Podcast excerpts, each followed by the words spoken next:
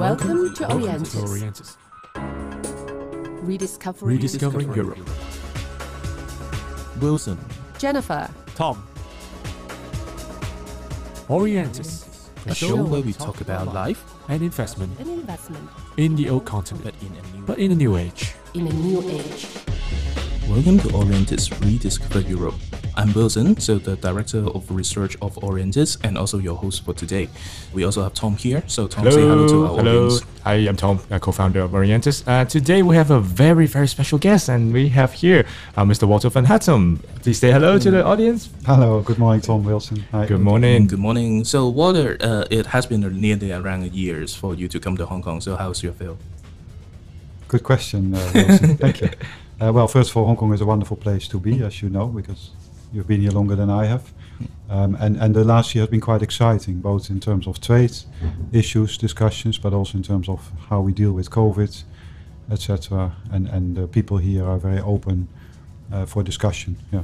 Okay, so I think for Hong Kong people, it will be a little bit distant for us to actually engage in international trade negotiation. But uh, Walter, uh, you are a much more experienced trade negotiator. So at the very beginning, why you pick up this career? I started my career in uh, foreign affairs, in Mhm. diplomacy, uh, and, and I, including in development issues. And I think trade came in after a number of years. I was posted in Bangkok, actually, one of my first posts. Uh, and, and I quite enjoyed the trade uh, portfolio, partly because countries negotiate trade deals because they both see an interest in it. Uh, so it's a win-win. Um, and actually, by facilitating trade, you can also facilitate a lot of other things. eh. Think about the European Union, where the internal market actually allows people to travel freely, to move capital, goods, and services. Uh, so it's actually a wonderful thing to open up the world uh, for people like ourselves. Mm, Traveling freely. Ah, that was uh, that seemed like a distant memory now, isn't it? Um, so, uh, I th- uh, uh, so you had a, of course, you have a very uh, illustrious, illustrious background in, in Asia already, in, in Bangkok, and and obviously, and now in Hong Kong. What is one thing that I mean? What is one thing that really impressed you the most? I know you're from you're, you're from the Netherlands, as as our uh, as our co-founder uh, Jennifer was. Uh, what is some what is something that impressed the first im- first impression you have about Asia when you landed in Bangkok, except for the heat, obviously. Well, I landed in Bangkok following a posting in Lagos, Nigeria, Mm. and, and the difference between the two couldn't be bigger. But Mm. they were all beautiful in their own uh, side. But of course, Asia is known for hospitality, friendliness, uh, generosity, um, and in a way, the Asian culture means you need to adjust in terms of how you communicate and what you can expect of people. So actually, coming into Asia, and I'm talking about more than two decades ago, uh, was a way to discover a new kind of way of doing business, but also in, in terms of your life and how you deal with that. Yeah. Has it been a good, has it been a, um, a, a, a- tough adjustment though? I mean, I think obviously in in Asi- Asian people we pride ourselves, of as you said, uh, in hospitality and in friendliness. Uh, uh, have you have it been have it been? Uh, um, we want to make sure that you have been treated pleasantly. Have you been? uh, Do you think you have been treated uh, pleasantly by by uh, by by, uh, by by us? I- I, think landing in Asia is always wonderful. It's, Mhm. it's like a warm blanket. And, and actually, I, I, when I was a baby, a child, I, I was living in Asia as well because my father Ah. had jobs here. Uh, so I think some of that was a recognition when I traveled back to Asia. No, so in all respects, it's a very good kind of, uh, like I say, a warm blanket. Uh, 20 years ago, I've been moving from Thailand to other countries, uh, Indonesia, the Philippines, and now in Hong Kong. And they're all unique uh, in their own way, uh, but they all have this wonderful Asian mentality. Well, um, Walter, so uh, in the past, we uh, we interviewed quite a lot of trade commissioners as well as uh, diplomats in Hong Kong. So they always find the jobs a little bit boring. So because usually in the past, uh, Hong Kong, of course, renowned for its uh, a globalness and in, uh, serving as an international financial cities. So all the things seems to be very smooth. We have a very internationalized cuisines. We also have a much more open cities. So of course, recent years, or especially for the, the couple of twos, you also mentioned that we have faced a lot of uh, challenges uh, from uh, natural disasters or pandemic like the COVID to, of course, uh, more, much more tensed uh, relations in, in terms of trade. So not only we're not talking about the EU China, but also in terms of trade in general. So uh, what makes you feel compared to your previous assignments in Asia? So what makes you feel about the Hong Kong this assignment? Do you actually find it enjoyable and challenging than other assignments before? No, thank you, Wilson. And I think it's a good question because Hong Kong is very open in terms of trade. There's no point in negotiating a trade deal with a country which already has gotten rid of tariffs and, and, and has a very open economy. Uh, in terms of market access, there's very little for us to do. Uh, we, we had discussions on minibuses, uh, to give you one example, and, and how changing the emergency exits could accommodate European brands to come to the market. We resolved that issue. So you're right on that front. On the other hand, EU trade policy has been developing quite a lot. And as you know, sustainability is now core of our trade policy. And from that angle, Hong Kong is very exciting because on the one hand we try to promote our green agenda in Hong Kong, but related to green is also issues uh, which which are more sustainability in a broad sense. Uh, plus Hong Kong, of course, is also uh, very much connected to to mainland China. Uh, which is the largest trading partner of the European Union, and which comes with a lot of debate, discussions, issues. Uh, so in a way, Hong Kong is a portal of, of those discussions. And, and I see one of my roles here to engage with Hong Kong government and Hong Kong business people is also to get the kind of feeling of what's happening in China or what's going to uh, happen to China. And I think the last point there, Hong Kong is has become a major financial center. So whatever we do in finance in Europe or elsewhere also has a relevance for Hong Kong and the other way around. So we have good discussions on issues like green finance, ESG reporting. And so that's another area where Hong Kong is very interesting. My last point, if you don't mind, uh, people are very intellectual very much engaged. Huh? So actually having a discussion with, with colleagues in Hong Kong in itself is, is very pleasant. Huh? So in a way, we're sort of uh, uh, in a kind of positive integration process. So we are sort of we build we both build a bridge to sort of mid uh, midway. Is that uh, that's sort of the sort of the feeling here? Yeah, Tom. I think ideally that would be the case. Hong Kong would be the, the in between between mainland China and, and the rest of the world or Europe. And, and the question is of course how that's going to develop uh, in, in the future. Uh, but but that role could be played played by, by Hong Kong, especially because the people here sort of know of both worlds. Huh? Yeah. Okay, so maybe we wrap up something related to uh, uh, your personal careers. So, uh, if you are being given uh, some sort of advice to our Hong Kong uh, teenagers or university students, so if they want to engage in something related to trade or negotiation or actually serving for uh, some kinds of negotiators, uh, no matter in public or private uh, uh, capacity, what kinds of things do you think it is the most important quality then? Well, I, I'm from the Netherlands, as you already pointed out. We, we tend to be direct. Uh, but also quite honest in, in, what we want to achieve. Eh? And now the directness can sometimes be an issue. So if you want to be a good negotiator for whatever negotiations, you, you, I studied cultural anthropology for one year.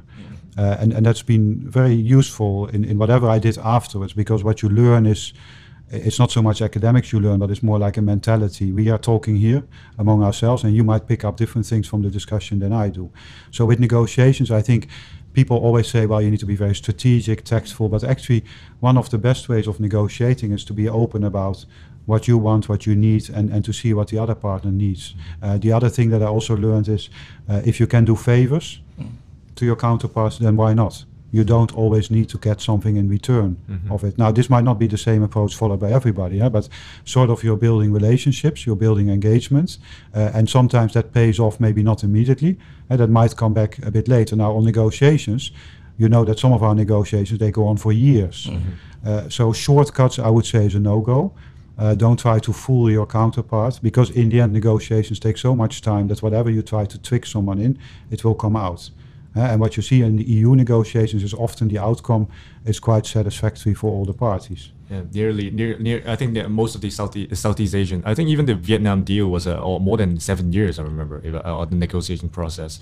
Um, yeah. yeah, that one went a bit quicker in terms of negotiations. but then what you have is the the follow up and the ratification, uh, which is an important part of trade deals. Uh, th- that takes a bit of time and takes more time now because our European Parliament has become more powerful mm-hmm. uh, and more strong on issues like values. Yeah. So with Vietnam, we discussed a lot on the labor rights and the human rights as part of the actual trade agreements. Mm-hmm. Yeah.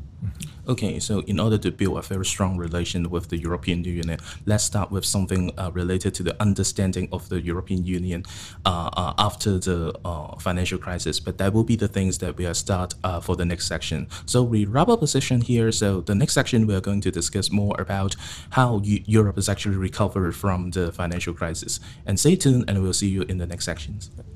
Orientis, rediscovering Europe. Don't forget to follow us on Substack for our free newsletter and visit our website for more. It is orientishk.substack.com O R I N T I S H K dot S U B S T A C K dot and www.orientishk.com.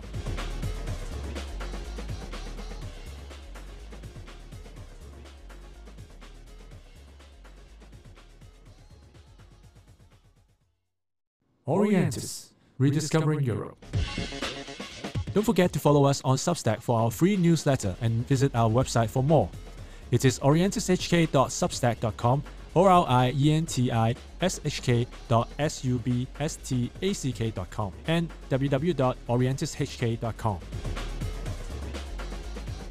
Welcome to Orientis Rediscover Europe. Uh, so for the last session, so we have a very short and exciting uh, uh, chat with uh, Walter, uh, the head of uh, the trade sections of the EU office to Hong Kong and Macau. So for this section, of course, Walter mentioned that if you want to build a very strong relations with your partner, you need to understand them a little bit. So Tom, I know that you have a family business in in Europe, right? Yeah, indeed. Uh, my family runs a Italian wine importation uh, uh, uh business. Uh, I mean, of course, uh, this is this is something we talked about during the break. It's just that even more even Asian Asian businessmen who have been doing business in in Europe for many years, their their impression of the EU is still stuck 12 years back. a lot of them still thinking about the Euro crisis. Uh, the southern Southern Europe has been has been has been in bad shape ever since, etc. etc. But I think from my point of view, of course, I mean, yeah, being in Orientis, we know a little little bit more even than, than, than the business. Uh, so we know about the uh, the next gen EU uh, fiscal plan uh, and uh, the, the investment that the EU is going to make collectively uh, on the on the on on the new economy and on revolutionizing its economy. So Walter, can you tell us a little bit about what the EU's plan is after using using the using the pandemic recovery as a sort of a jumping board? What it's going to be next for the EU economy and how it's going to bounce back? Okay, thanks, Tom, for the question. Uh, and, indeed, uh, Europe is uh, very much not even back. We are in business.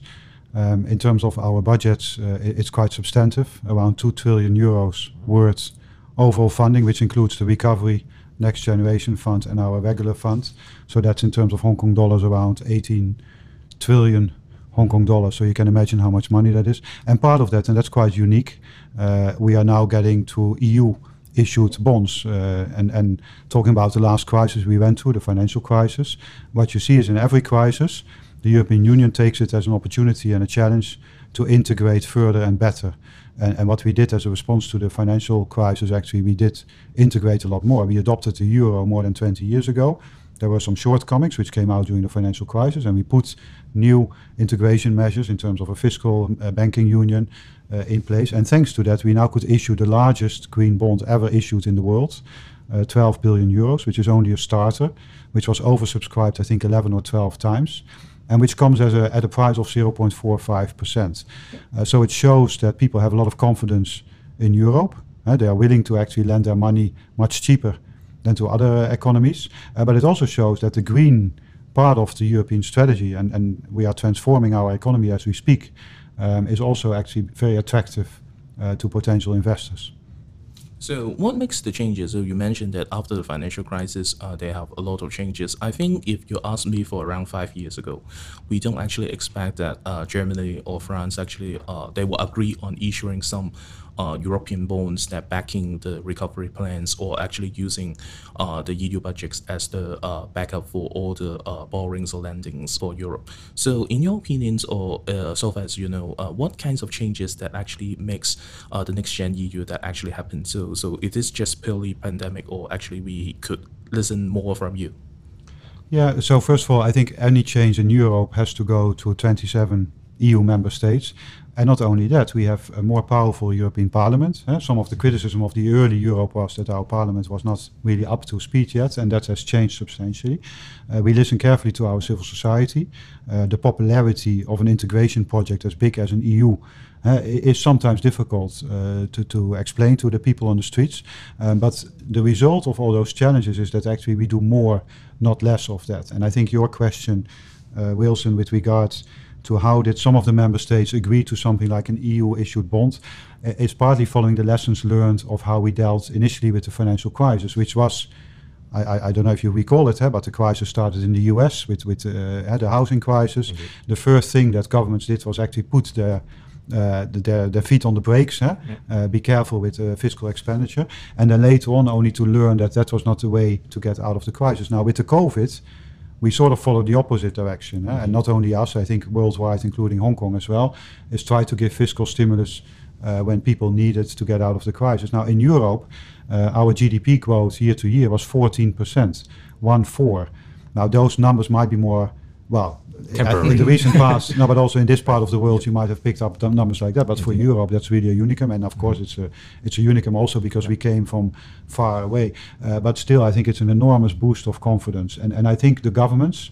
Uh, including the ones that you just mentioned, uh, sort of picked up on that and see that there's space now to do more EU-wide uh, initiatives. Mm-hmm. And I think this is a uh, this is a from a from our perspective, Asian perspective, this is nothing short of phenomenal. I mean, uh, to us, uh, what we tell our clients, obviously, we tell we tell them uh, with, with with no hyperbole, we just this is the biggest fiscal plan since the Marshall Plan. I mean, we're talking about the post-war recovery plan, and we have we indeed have like 67 years later, we have this gigantic fiscal plan again. And of course, that, that is that is excitement uh, all around in Asia. Um, but aside of we we'll talk about the green uh, the green part later. We'll have a dedicated section for this. Uh, but outside of the uh, the green uh, the green uh, the green part of the fiscal plan of the investment, uh, what are the within the next gen EU? we know that there's a lot of investment into R and D, into education, into into those areas. Like what kind of thing? Uh, is the next gen EU uh, focusing on. I think uh, there's something about digital transformation as well, somewhere yeah. in between. Yeah, Tom, thanks. So what we try to do is to use this COVID crisis as an opportunity, and and since we are throwing all this money uh, at it, and not only us, because we asked private sector to also support it. Um, already quite early on, our policy makers thought of well, use that money then for also the transformation of the economy. Yeah? So green, we will talk a bit later, but the digital decade, which is one of the policy initiatives, which includes a lot of the areas you mentioned, getting 5G, uh, making people skilled in terms of uh, uh, computer literacy, uh, working on on digital currencies maybe in the future. So all these kind of sort of novelties, which are not novel that much anymore, but still which needs kind of a bit of work to, to make that transformation happen, is part of our recovery plan. So actually, it's not just fiscal stimulus, it's actually an investment package into a better Europe so that even we won't make the 14% year on year, at least the Europe can continue to grow because it's competitive uh, and it's up to speed. Now, that includes also, like you said, research and innovation. Uh, actually, a lot of uh, packages are there, and, and if people are interested, you can check it out um, to, to sort of see how you can uh, take advantage of that agenda. Yeah. And I think this is nothing short of a, a mentality change. I mean, like back in, like uh, again, drawing back to my family's uh, uh, uh family's experience in the in, in the EU, uh, they haven't always. Compl- I mean, one thing they always complain about uh, is the Wi-Fi being slow when they when they move abroad. When they when they go to Italy, they go to Piemonte to, to scout out vineyards and whatnot. And I think they, in general, in in general, they felt that in Asia there's there's more there's better like internet infrastructure, like sort of new economy infrastructure than than in the EU. I think that's that's obviously with with some uh, with investment that will change. But I think what we observe here that uh, is something that is more even more uh, more more outstanding to us is a, a change of mentality. Uh, back then, you know, Europeans, when we talk to them, uh, they say, oh, we don't really need that tech, to be honest. As you say, they, they used, used to be novelties, but nowadays we see a complete change in attitude, which I think, uh, uh, for example, like the uh, European Investment Bank, they're issuing bonds on Ethereum, uh, like a blockchain technology, with alongside you know SocGen and uh, and all the and a few other European banks. So I mean, we see this. we we see this from Asia, and we see this, and we and we, we and we see that mentality change. do you think that, that do you think that happens like just overnight, or the, or has it? do you see like a, a gradual change for in the past few years? No, thanks, Tom. I, I, mean, I think you need to distinguish between are you going to the countryside mm-hmm. in a country like uh, Italy, Spain, or wherever? But there has been a lot of changes. Uh, if I tell you, we started with COVID traveling, you said, well, that was history. I was back in Europe in July. It's not. Mm-hmm. The borders are open. People are doing business. People are traveling. It's busier than ever at the airports. Uh, come to Europe. Tell your family to come. We are open for Hong Kong. We accept uh, your, your certificate and everything. Uh, so come and do business. That's message one. Message two is it's very affordable. Mm-hmm. You talk about maybe a time when Wi-Fi was still uh, uh something special. Now you can buy a package for 20 euros, uh, which is 200 Hong Kong dollars. You get your mobile phone, you get your internet, everything is in it. So it has become very competitive, partly thanks to European regulations, basically pulling down uh, the roaming charges and stuff like that. Uh, the other part to it is, I think the the COVID also fast tracked some of it. People had to work from home. Uh, and they needed to be connected a bit the same as you saw in this part of the world and that has even more stimulated governments to actually push for for these changes governments and and, and uh, companies uh, most of our governments are now digital so you don't need to go to any kind of office somewhere far away. You do everything online, all your documentation, all your taxes and stuff like that. Huh? So we've really made that change, and I do invite anyone to come and, and look for yourself. Huh? Okay, so as Walter mentioned, so the next gen EU actually will have the green part as well as the digital part. So in the next section, of course, I think that will be our audience also interested in is what is actually exactly the European Green Deal on, or as well as how Hong Kong investor could actually take on this. So, but that will be the things, of course, right after the break. So we'll see you soon and stay tuned.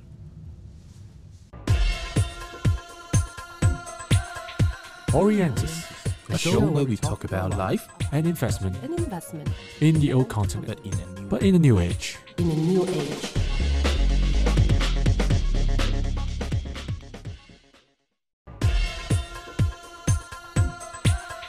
Orientis, a show where we talk about life and investment An investment in the old continent, but in a new but in a new age. in a new age.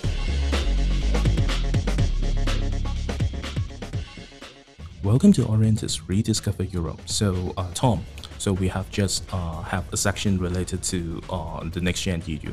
So during our discussion, of course, we could see green and the digital actually is the focus of the European investment in the future. So, what I know that actually uh, the Eurocham, the European Union office, as well as the government have uh, uh, an, an event about the European Green Deal. Could you actually tell our audience what it is actually about, especially the deal itself, why it is important to the European Union as well as, of course, to the world? Yeah, no, thanks, Wilson. And indeed, green is, is more than wanting to be sustainable. Green is also about transforming our economy. And in Europe, we made a choice that we want to de-link our economic growth from the use of resources. And that means really looking at all aspects of your economy, how you can do things differently. Now, it's not only that we want to become climate neutral as Europe in the next few decades, we also realize that even if Europe does it alone, we won't get there. So we're reaching out proactively to partners uh, to do the same. And in that context, we had a nice event with, with Hong Kong where the chief executive spoke, as well as some of the secretaries. And the whole idea about that event is to say sustainability can also be a business model. Uh, so you don't need to become green at the expense of your people or your businesses. And actually, it's the other way around. Going back to the earlier session, long term strategic thinking is investing in green because also for your companies, it means you can go on for a longer time. And that was a bit the idea of the event. We, we got 12 recommendations from Hong Kong and European business together in terms of how we can scale up our activities to become more green, which related to finance, uh, green city, circular economy, etc. The green. So, um, so going back to, uh, earlier when we when we hear hear, uh, hear from you about the green bonds, uh, I think uh, this is something that uh, has been in on the radar of, of, of Hong Kong investors for, for many years. I think Hong Kong government, uh, Hong Kong MA, uh, issued the first green bond back ten years ago, or something like that. Uh, which uh, I think in Hong Kong, uh, it was one of the pioneers in green investments. But obviously, none of that uh, uh, none of that uh, is comparable to the green bonds that uh, the EU is uh, is uh, currently selling, uh, cur- currently currently uh, pushing through. And I think that is uh, that is the biggest, if I remember correctly, is the biggest offering of green bonds so far. And I think it will only get larger. Right? I think the EU, the next gen EU uh, uh, budget, or, or, or one part of the Green, Deal is a large part funded by these green bonds. So this is exciting stuff, right? And you not only borrowing, but you're borrowing on a purpose, right? So what exactly kind of kind of green investments the EU is looking into? Uh, I mean, uh, I think mm, the French President Emmanuel Macron last last week talked about the France thir- uh, France 2030. So there will be like miniature uh, uh, nuclear reactor, et cetera, et cetera. But you know, but what we want to hear from you, like what kind, what kind of green investments that EU will be looking to? Are we just talking about like energy, or are we talking about other things as well? Oh, thanks, Tom. Now, first to answer that question, we had a bond 12 billion, but that's the first one of a total package of 250 billion euros. eh? So anyone out there who wants to buy into this, you still will have future opportunities, um, and it shows how successful green is. Now, what we want to invest in, so we have the overall objective of becoming climate neutral. by 2050. But we also adopted a package with legislative proposals for all sectors in the European economy. So to give you a few examples, uh, we want to expand what we call the emission trading system, which basically means that if you produce carbon, you pay for it and you can trade it. It's been extremely successful in Europe in a number of industries. We want to expand it to a number of other industries as well. Uh, agriculture. Uh, you've traveled to Italy. Yeah. You know we are very agricultural in Europe. We want to actually green the agricultural sector, I think by the year 2030 or 2035. Uh, the same for automotive. Uh, a, a bit similar to Hong Kong.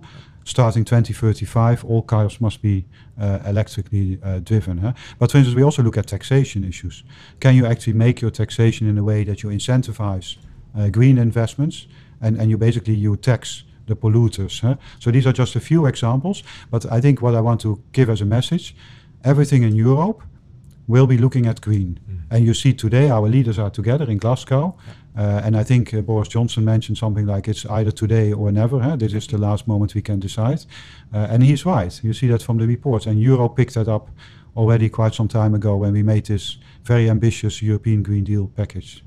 Well, regarding on this, uh, you, you mentioned that European uh, unions or European countries are actually looking at green. So how would it actually affect uh, investors from Asia or Hong Kong to invest in Europe or actually landing in Europe? Especially we have uh, a lot of catchy phrases like ESG. Uh, that how would it actually affect the future business ecologies then? No, thanks for that question, Wilson. So I think two ways. One is that Europe has the highest possible standards as we speak. Um, so if you want to be sure you invest in green, uh, then actually European standards are the way to go.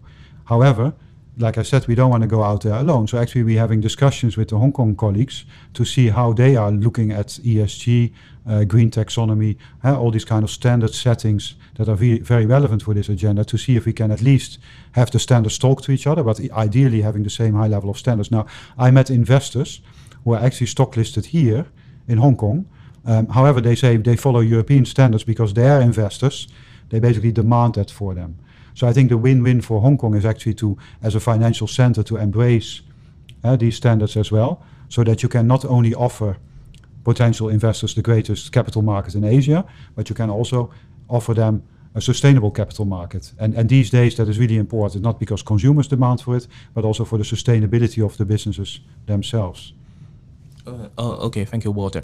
So uh, we we temporarily stop about something green because uh, we want to move to to another industry, uh, digital, which we uh, also mentioned a little bit uh, during in our last sections. So we know that actually Facebook uh, claimed that they will have a huge investment in Europe to build their metaverse, uh, hiring uh, 10,000s of European talents. But when we talking about our technologies or technological innovation, usually we will associate these terms or these ideas with US. So, do you think that is actually the reality? So, what kinds of things that uh, the European markets in general could offer uh, in terms of the uh, digital economy, digital innovations, or something like that? Especially, uh, European Union markets usually being associated with regulations and people when they heard about regulations they will always instantly think about protectionism do you actually think that is uh, uh, a kind of protectionism uh, for the european countries especially in the di- digital field Thanks, Wilson. I, I I think there's a lot of answers to your, your question, eh, and I try to cover a few of them. eh. First of all, the EU is a single market, which means you have one set of rules for 27 countries. And I already mentioned within that market you can travel freely, capital can move around. Um, it's a very diverse market, eh, whether you are in Italy, eh, like your family, or you go to uh, Croatia, or you go to Belgium. I mean, you find different sets of skills and competences there. A second part of this question, uh, skill sets. Uh, Europe has probably the greatest education system in the world. Uh, plus, it's relatively affordable because it's sponsored largely by the governments. That means that you actually have uh, a, very good workforce in Europe. Uh, maybe the third element, uh, we are very open. If you invest in Europe, you become European. Whether you're from Hong Kong, from China, from Russia, the moment you have an investment in Europe, you are considered as a European investor. Uh, and that means that the rules that apply to you are exactly the same rules that apply to people who are actually investing from Europe. huh? So uh, that seems that it is a very bright future about European market in greens as well as the digital industry. So we wrap up the sections and we'll move to the very last short sections about the EU-China as well as the EU-Hong Kong relations in general. So stay tuned, then we will have our next section ready for you. Orientis, we discover Europe. Don't forget to follow us on Substack for our free newsletter and visit our website for more. It is O R I E N T I S H K dot S U B S T A C K dot com and www.orientishk.com.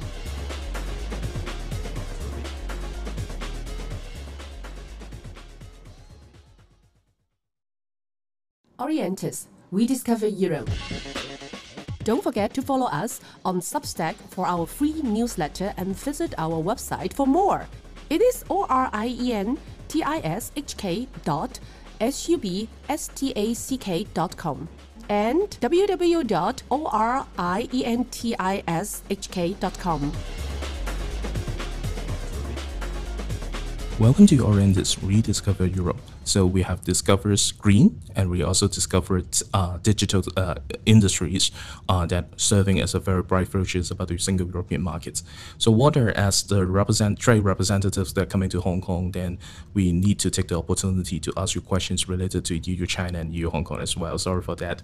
Uh, uh, of course, uh, when we're talking about EU China relations in general, so one thing that actually catch in the media attention is the comprehensive agreement on investment, which supposed to be consolidated date uh, in last year, so the very end of the last year, and we are supposedly getting into progress. Of course, now right now is actually held by the European Commissions. So, uh, what kinds of things that actually see the comprehensive agreements on on investment? What kinds of things that actually bring to uh, uh Europe in general as well as China? So the uh, comprehensive agreement on investments was negotiated for quite a bit of time. Uh, I think it took seven years to to conclude. Uh, now, normally in a trade negotiation, after you negotiate a technical text, you would then do legal scrubbing, huh, which means that the lawyers go and sit together to identify what exactly is meant by it, and then you go to ratification. Now, uh, I, I, think you all follow the news. There has been some issues between the EU and China since the uh, the text was concluded, which meant that the European Parliament, being being the object of, of, measures from the Chinese government, have said that, well, actually, as far as we are concerned, we are not continuing with the process of ratification. Uh, and I think that's a bit where we are now. The text of the agreement itself is on our internet. Uh, we are very transparent in our trade policy. So, actually, for potential people benefiting from it, you can see what's in it. It's a lot about leveling the playing field. It's a lot about creating new opportunities uh, for, for bilateral investments to and from EU and China. So in itself, it's a great deal uh, or a good deal. Uh, but yeah, it's it's been uh, basically now uh, the, the object of, of a political process for which at the moment we don't yet know what the outcome will be. Huh? So so in this case, of course, uh, we are looking forward to the deals to, to the progress itself. Uh, so regarding Hong Kong, so of course you mentioned that Hong Kong is a very open economy, and basically uh, we don't necessarily have a kinds of trade deals uh, uh, with Hong Kong compared to uh, our our counterpart Macau, which is uh, having the EU uh, Macau TCA. However, when we're talking about the new kinds of trade deals, usually involve the investment part, or as you mentioned, you're actually trying to uh, communicate with the Hong Kong government about different standards related to green, related to uh, uh, environmental issues. So, do you actually see some possibility that uh, the cooperation framework between EU and Hong Kong will step up a little bit? So, right now, of course, we know that there is some structural dialogues usually uh, in, in at the end of of the year. Do you actually see that would be potential investment agreement or actually an upgrade for the cooperation framework? Yeah, no, thanks, Wilson. I, I mean, maybe going back a step huh, is that if you see also on our internet, we launch a new trade policy. Um, and that trade policy even more embraces that values are part of our trade policy. Uh, so the EU is no longer doing deals if it doesn't include, for instance, the Paris Agreement, labor rights, etc. So it's a no-go uh, if those values are not respected in our trade deals. Uh, that's an important element. Now, going back to Hong Kong and Macau, uh, I mean, our office here is the EU office to Hong Kong and Macau. So part of our job here is to engage with the governments on all issues, including the trade issues. Now, in terms of what legal framework you put that in, I think is actually less important than the actual discussions that you have. Uh, so with Hong Kong, indeed, we have uh, what we call a structured dialogue. With, with, Macau, we have what we call, I think, a joint uh, joint commission. Uh, but I mean, the, the term, the label doesn't mean that much as what you actually discuss. Now, in terms of future trade agreements, I, I, I mean, for now, nothing is in the pipeline on, on, on either. I mean, it's also related to uh, sort of uh, the, the magnitude of our trade. Huh? so you basically go with partners where there is more to gain. I think both ways, but it doesn't. I mean, it's not to be excluded either. Huh? And, and in the meantime, I think whatever we can do as government officials uh, to help facilitate our trade relationship and our investments can can be done. Huh? And and on that front, I mean, we also have a lot of ad hoc uh, uh, discussions. Uh, would you say then, Walter? Uh, I think that even without the CAP, even without like a big trade agreement, Hong Kong and and the EU and of course Macau would always try to mi- uh, midway in uh, many issues such as ESG, uh, labor, etc. I mean, we're still trying. We're try- still trying to do that, right? Yeah, and, and Tom, to answer your question, our largest trading partner with worth 650 billion euros by the end of this year is China, with whom we don't have an agreement. So, an agreement is helpful, uh, and and can especially not so much for tariffs, but for kind of issues like competition policy, investment rules, procurement. And if you look at some of our recent deals, you mentioned Vietnam, but equally, I mean Japan, Korea. Uh, I, I mean we negotiate a lot. Um, but even without negotiations, the EU is the largest trading partner for 74 countries in the world. Um, and what has changed in EU policy is that labor, climate, and all these issues have become part of our trade policy. And most of our partners actually embrace that because they see the relevance and it can help their domestic agendas. Um, so I would say, especially on finance, we have very good interaction with the interlocutors here in Hong Kong and in Beijing eh, on, on taxonomy and issues like that. Uh, wherever we can help as government officials to facilitate, we will do that. And if uh, an agreement is called for, uh, is asked for, and is, has been discussed, then that is something to consider uh, when it comes to the table. Huh? So okay, uh, to conclude uh, uh, our our episode for today, so usually we will invite our our, our interviewees to give us a keyword about where uh, he or she actually come from. So as the Eu- uh, trade representative in uh, of the EU to Hong Kong and Macau, could actually give me a keyword that to describe the European Union uh, in general.